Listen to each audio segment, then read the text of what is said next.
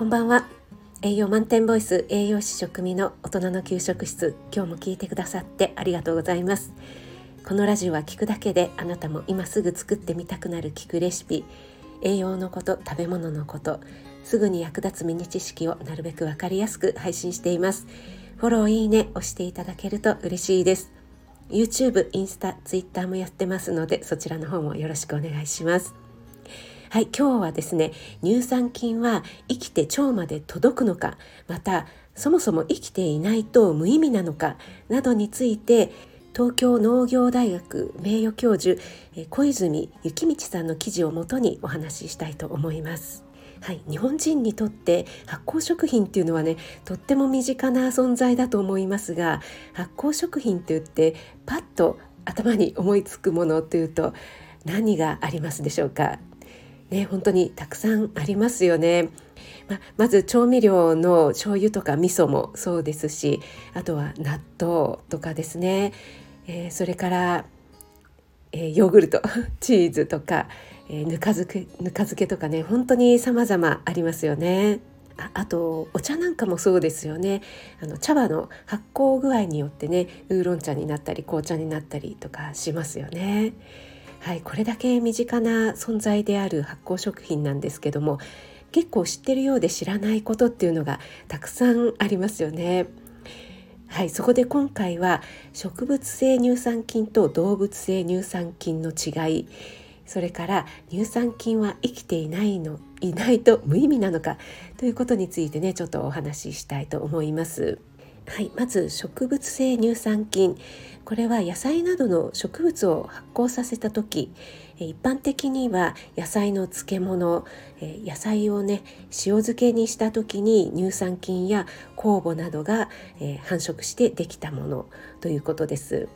はい、そして動物性乳酸菌ですねこちらは、え牛乳に繁殖して、えヨーグルトを作るというようなね、えものになっています。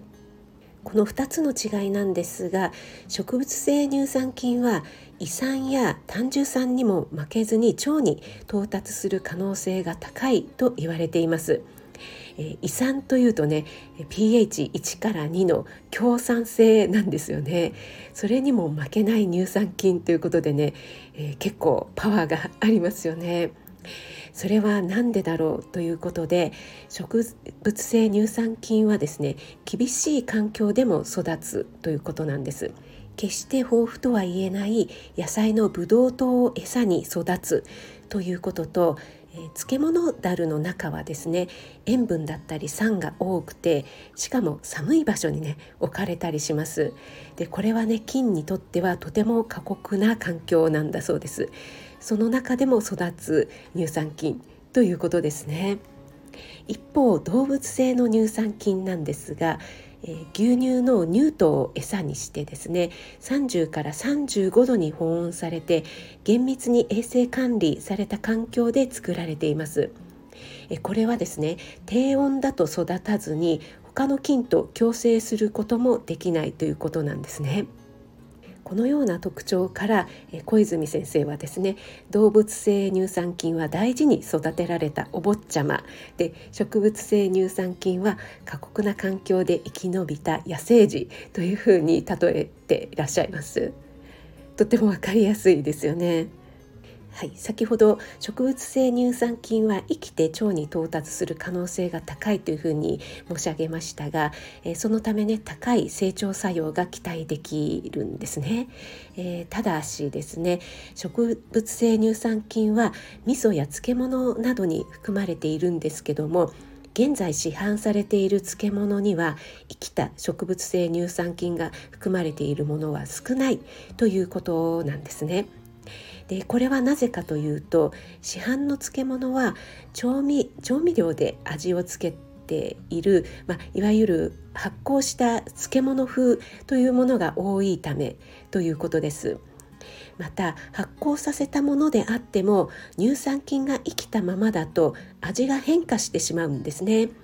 でそのため乳酸菌を死滅させて、えー、発酵を止めてあるものが多いということなんです。はい、やっぱりね乳酸菌が生きたままだと、えー、どんどんね発酵が進んで酸っぱくなってきてしまいますよね、えー、キムチなんかをねちょっとあの置いておくとすごく酸っぱくなるっていうのをね体験した方もいらっしゃると思いますけども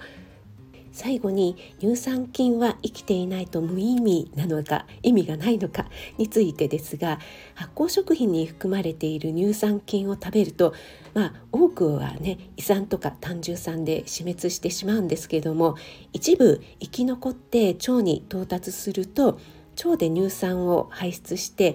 腸内をね、えー、酸性にして悪玉菌が住みにくい環境を作ってくれます。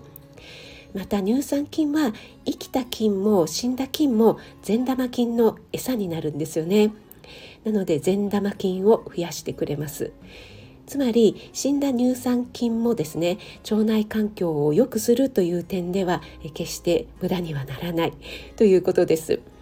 でそれだけではなくてですね乳酸菌は生きていても死んでいても小腸の、えー、免疫組織を刺激して免疫力を高めてくれる働きが期待できるということです。はい、いかがでしたでしょうか、え腸内細菌についてはですね研究がどんどん進んでいて新しいことがね発見されている最中ですので今後もねちょっと注目していきたいなと思います。最後まで聞いてくださってありがとうございます。少しでも役に立ったなと思っていただけましたら、フォロー、いいね押していただけると嬉しいです。栄養満点ボイス食味がお届けいたしました。それではまた。